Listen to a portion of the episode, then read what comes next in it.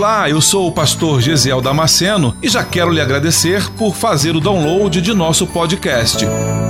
Deus tem nos dado esse tempo precioso para estarmos juntos meditando em Sua palavra. E espero que você seja edificado com ela. Aproveite a oportunidade para se inscrever nesse canal e receber gratuitamente novas mensagens toda semana.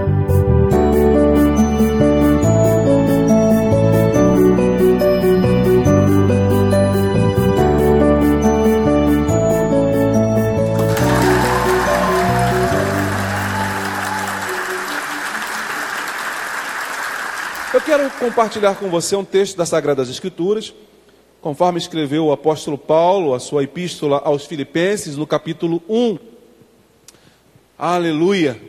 Acesse aí a sua Bíblia através do seu aplicativo, abra a sua Bíblia, como melhor lhe parecer, conforme as ferramentas de que você dispõe no momento. Abra aí a sua Bíblia. Filipenses, no capítulo 1, versículo 1 ao 3. Você achou? Diga amém. Pela fé eu, eu ouvi aqui um amém. o texto diz assim: Paulo e Timóteo, servos de Jesus Cristo, a todos os santos em Cristo Jesus, que estão em Filipos, com os bispos e diáconos. Graça a vós e paz, da parte de Deus nosso Pai e da do Senhor Jesus Cristo Dou graças ao meu Deus todas as vezes que me lembro de vós. Aleluia. Esse texto é um texto é um texto bem familiar para nós. A história desse texto, a, a, o contexto em que o apóstolo Paulo escreve esta carta é bem interessante.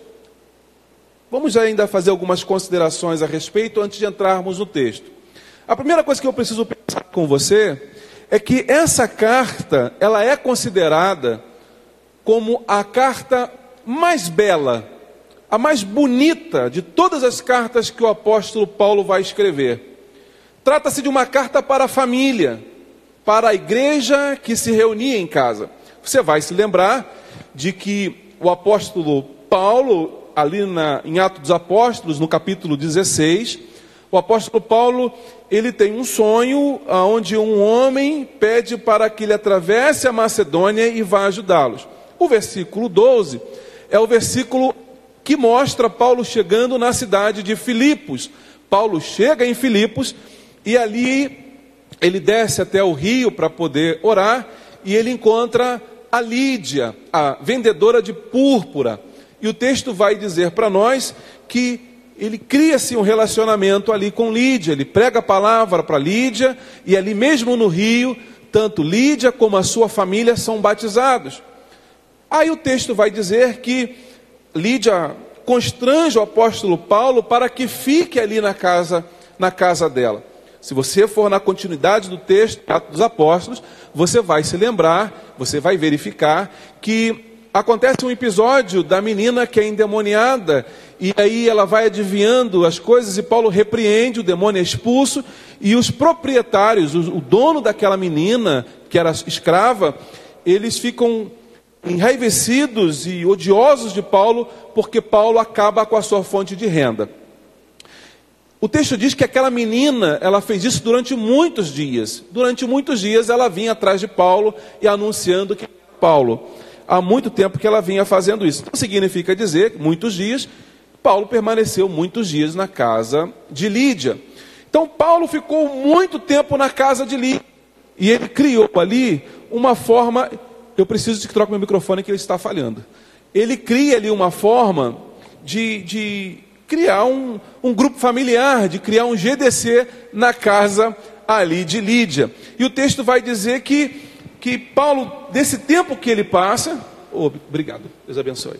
Esse tempo que, que o apóstolo Paulo passa na casa de Lídia, ele, ele, ele inicia ali uma igreja na casa dela. Quando nós chegamos aqui na carta de Paulo aos Filipenses, é exatamente para essa turma, para essa família que Paulo está escrevendo. Obviamente que não é mais somente a família de Lídia. A toda uma família, toda, várias pessoas, várias famílias ali reunidas na casa de Lídia, muito provavelmente. E aí Paulo escreve essa carta tão amorosa como nós acabamos de dizer. É uma carta que para uma igreja que Paulo foi o fundador dela. Paulo conhece cada pessoa que faz parte daquela família, daquela casa, e percebe que é uma família que está adorando em casa. Eles não, não estão na igreja, não estão no templo, eles estão dentro de uma casa cultuando ao Senhor. Então, por assim dizer, essa carta é bem atual, porque a igreja agora está se reunindo em casa. Você está em casa com a sua família. Então, considere que esta carta também é para você essa carta de Paulo escrita aos irmãos de Palhoça. Paulo está dizendo a epístola do apóstolo Paulo à igreja na Palhoça. Então, essa carta é para você que está em casa aí agora. Coisa interessante, eu quero pensar com você em algumas coisas. As palavras aqui parecem que são cuidadosamente escolhidas pelo apóstolo. Se você, ler, for, se você for ler o texto de forma calma, você vai perceber o seguinte: que a igreja ela também vai corresponder esse amor. Paulo demonstra um amor muito grande pela igreja de Filipe, de Filipos, mas você percebe que a igreja de Filipe também ama o apóstolo Paulo. E aí, na verdade, o, o escritor Mayan Pilman, ele vai escrever, uh, no seu livro vai dizer o seguinte, que a carta é cheia de alegria. O tempo todo nós encontramos palavras como gozo, exultação, alegria, gratidão, confiança, saudade, entranhável afeição, amor, coragem, intensa expectativa e esperança. Todas essas palavras você vai encontrar dentro desta carta de Paulo à igreja ali de Filipe. Então, ela, ela, ela fala para mim algumas coisas. Porque eu preciso pensar com você em que situação Paulo escreve essa carta. Paulo não está escrevendo essa carta de um spar lá nas Bahamas. Ele não está escrevendo essa carta lá em Dubai, passeando. Não. Paulo não vai escrever essa carta, irmãos, aqui na ilha de Florianópolis, tirando esse episódio agora que nós estamos vivendo, ali no Jurerê Internacional, uma casa daquela de praia. Ele não está escrevendo essa carta a partir dessa experiência. Paulo está escrevendo esta carta é, preso. Paulo está escrevendo essa carta a iminência da morte, porque ele está vivendo a expectativa da morte a cada dia, e você, se você ler lá o capítulo 2, versículo 23, você vai ver que Paulo não tem informação nenhuma a respeito do próprio processo dele. Então, Paulo está preso esperando que o processo desenrole, mas ele não tem a menor ideia do que, que vai acontecer. Pode ser que chegue uma sentença que alguém chame ele para condená-lo à morte. Paulo não sabe o que, que espera. Mas mesmo assim, no versículo 24, o que, que o apóstolo Paulo vai dizer? Nessa carta ele diz: Olha, porque eu tenho esperança de estar com vocês em breve. O momento presente, a situação, a circunstância ao redor de, de Paulo, não vai ditar a forma como Paulo vai viver. Paulo está aprisionado, está na expectativa de a qualquer momento receber uma sentença de morte. Mas Paulo não se deixa vencer por causa disso, por causa das situações ao seu redor. Aleluia! Portanto, não sabia o que seria feito dele. Mas no versículo 24 diz: Mas confio no Senhor, que também eu mesmo irei ter convosco em breve. Paulo, apesar de viver toda essa, toda essa pressão, toda essa situação que ele vive, Paulo ainda tem esperança e ainda tem confiança no Senhor. Mas essa confiança que Paulo demonstra, ele demonstra, ele não apenas fala dela. E lamentavelmente nesse momento a gente vê muitos irmãos que mesmo apesar de dizerem que confiam no Senhor, se comportam como se não confiassem. Uma coisa é eu falar que confio no Senhor, outra coisa é eu demonstrar como confio no Senhor. Eu quero pensar com você então, a partir do versículo 3, uma verdade que é importante que você guarde hoje. O poder da memória. E esse é o tema da mensagem de hoje: o poder da memória. A memória segue o homem como a sua própria sombra. Há algumas lembranças que nos fazem sorrir, elas nos trazem alegria, mas há outras que se nos há outras que nos coram o rosto de vergonha. O que você faz ou vive hoje será registrado em sua própria memória para sempre, mas também ficará registrada na memória de muitas outras pessoas. E depois de tudo isso, que tipo de lembrança você vai querer ter e deixar de você mesmo? Que tipo de memória você vai deixar estampado nas pessoas? Que tipo de memória, que registro vai ficar na sua própria memória quando este evento, quando este episódio acabar? Você já pensou Paulo aqui desesperado? Paulo chorando, pelo amor de Deus, me ajude em oração, faça uma campanha aí na igreja, arruma um dinheiro, mande um advogado, eu preciso sair daqui. Você imagina Paulo desesperado? Um dia desses, nós estávamos pescando, eu e alguns obreiros. Nós fomos pescar ali, ali em Florianópolis. O mar de brigadeiro, estava lindo o céu, estrelado, uma lua bonita, a lâmina d'água estava parecia que congelada. E de repente, e de repente mesmo, assim como diz o texto sagrado, começou a bater um vento sul e a gente começou a ficar preocupado porque foi coisas de frações de, de, de segundos. O vento começou a bater, o barco parecia que ia afundar, porque o nosso barco ele era para três pessoas, mas nós tínhamos, seis pessoas no barco. A coisa foi desesperadora. As pessoas começaram a. Só eu que não, eu fiquei ali. eu fiquei tranquilão, mas o resto do, do, do, pessoal ali ficou desesperado. Eu sei que eles vão contar uma versão diferente da minha. Mas como sou eu que tenho o microfone agora, eu vou contar a minha versão.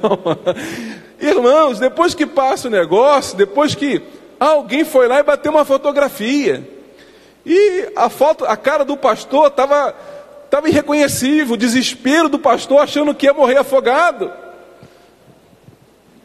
Quando passa, quando passar o momento da angústia, qual é a fotografia que vai ser registrada a teu respeito? De alguém que realmente confiou na provisão e na mão do Senhor, ou alguém que ficou desesperado com a situação? Você precisa manter a sua calma, você precisa manter a sua confiança no Senhor. Cuide da sua memória. Que tipo de lembranças você vai deixar? Eu quero pensar com você no capítulo 4, no versículo 6. O texto diz assim: Não estejais inquietos por coisa alguma, antes as vossas petições sejam em tudo conhecidas diante de Deus, pela oração e súplica e súplicas com ações de graças. Não se preocupem. O que o texto está dizendo é isso: não se preocupem. Ah, pastor, mas é só isso? Não. O texto está dizendo: não se preocupem, orem e supliquem a Deus. Você pode não se preocupar, não ficar desesperado, mas concomitantemente você vai ter que orar e suplicar a Deus. 1 Pedro, no capítulo 5, versículo 7, ele diz assim: Lancem sobre ele toda a vossa ansiedade, porque ele tem cuidado de vocês. Naum no capítulo 1, versículo 7, escreve: O Senhor é bom, um refúgio em tempos de angústia, Ele protege os que nele confiam. Aí você pode estar dizendo de casa, pastor, eu confio no Senhor. Será que você confia mesmo? Porque a confiança, ela tem que ser demonstrada. A confiança não basta apenas ser dita que eu confio. Você lembra quando nós íamos para a piscina e levávamos os nossos filhos para a piscina? E aí você falava assim: pode pular que papai te segura. Pula. Eu falava para Natália, falava para Guilherme: pula que papai te segura. E eles olhavam para mim e pulavam e se jogavam porque confiavam que o pai ia segurar. Podem pular. Papai pega vocês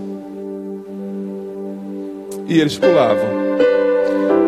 Quem confia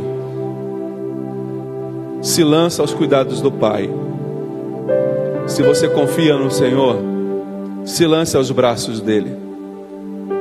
Não adianta você se desesperar. Se você confia, você se lança aos cuidados do Pai, você se lança aos braços do Pai. O versículo 7 ele diz assim: E a paz de Deus, que excede todo entendimento, guardará os vossos corações e os vossos sentimentos em Cristo Jesus. Isaías, no capítulo 26, versículo 3, vai dizer: Tu conservarás em perfeita paz aqueles ou aquele cuja mente está firme em ti, porque ele confia em ti. Confiar em Deus traz paz. A tua mente vai estar segura.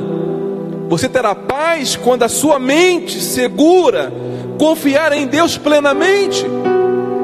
Se você não está em paz, é porque a tua mente não está colocada no Senhor.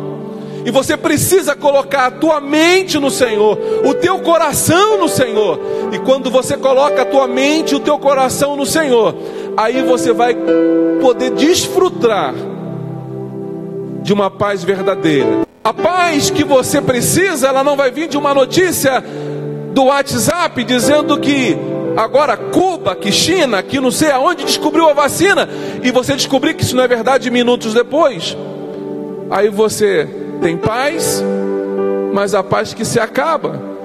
E é por isso que Jesus vai dizer: Eu vos dou paz, não a paz que o mundo vos dá. A paz que o Senhor quer te dar é uma paz verdadeira. É isso que você precisa se agarrar nesta noite. O versículo 8 diz assim: Quanto ao mais, irmãos, tudo que for verdadeiro, tudo que é honesto, tudo que é justo, tudo que é puro, tudo que é amável, tudo que é de boa fama. Se há alguma virtude, se há algum louvor, nisso pensai. Ele está dizendo assim: olha, depois ah, você pode dizer que é justo, pode dizer que é honesto, pode dizer que é puro, pode dizer que é amável, mas passe pela peneira a peneira da virtude, veja se há virtude no que você está compartilhando. Se há algum louvor, o que você está compartilhando vai ser louvado. Então nisso você pensa. Eu quero fazer um apelo para você nesta noite. Pare de ficar compartilhando tanta coisa de doença, de enfermidade pelo WhatsApp. Você não é médico. Você não é jornalista. Compartilhe a mensagem do Senhor, porque uma coisa você é servo do Deus vivo. Você pode não ser jornalista, mas você é servo do Deus vivo. Você pode não ser um médico, mas você é um arauto do Deus eterno.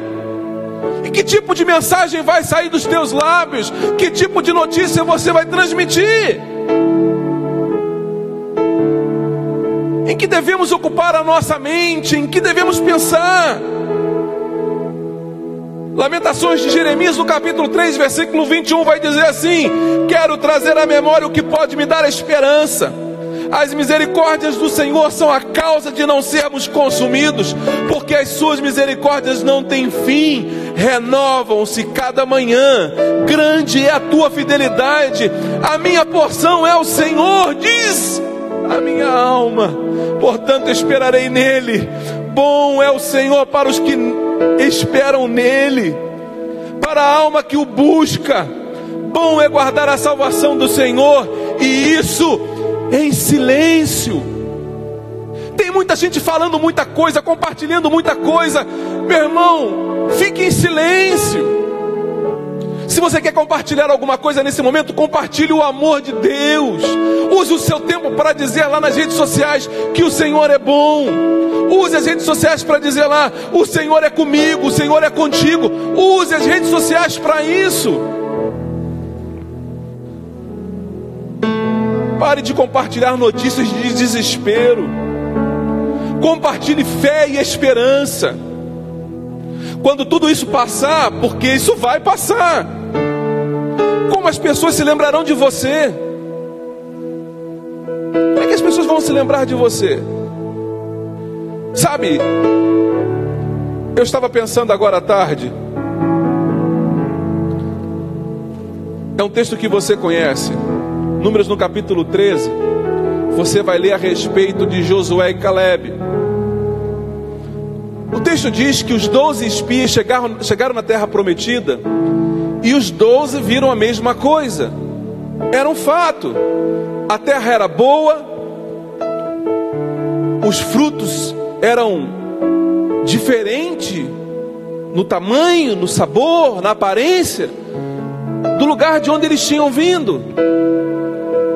Isso era comum para os doze. Todos os doze viram isso. Todos os doze também viram que haviam gigantes. Todos os doze viram a mesma coisa. É um fato. Mas o texto diz que dez voltaram. O versículo 32 diz assim: e infamaram a terra que tinham espiado. Eles trouxeram uma má fama, eles espalharam uma má notícia no meio do, do arraial. Os dez espias espalharam notícia ruim. Era verdadeira? Sim. A notícia era verdadeira. A notícia era de que, apesar de haver fruto, apesar de haver qualidade nos frutos, tamanho no fruto, que a terra era maravilhosa, realmente dava leite e mel. Era uma terra difícil. Todos eles tiveram a mesma visão acerca daquilo ali. Mas os dez espias resolveram anunciar a parte ruim, dar a notícia ruim. Josué e Caleb foram dar a notícia boa. Realmente a terra é isso, tem gigantes mesmo, somos realmente o que eles falaram, mas tem uma coisa: Deus é por nós.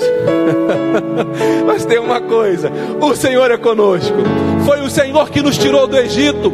Foi o Senhor que nos salvou. Foi o Senhor que nos resgatou. Deus não nos trouxe do Egito para morrer aqui, não. Nós vamos herdar a terra prometida. Que tipo de mensagem você está levando agora? Que tipo de mensagem você está anunciando? Isso vai passar. Se alguém bater na tua porta pedindo oração, você não vai orar? Se alguém bater na tua porta doente, você vai fazer o que? Você vai se esconder? Se agora aí, você que está em casa agora aí, se a tua campainha tocar e você for lá atender ao vizinho, tossindo, espirrando e dizendo: Eu sei que você é crente, ora por mim, você vai fazer o que? Vai lá para baixo do portão que eu vou orar aqui de cima da janela do terceiro andar? É isso que você vai fazer? Confiança é essa? Em nome de Jesus, essa situação vai mudar. Você precisa viver o que você prega. Nós precisamos viver o que nós pregamos.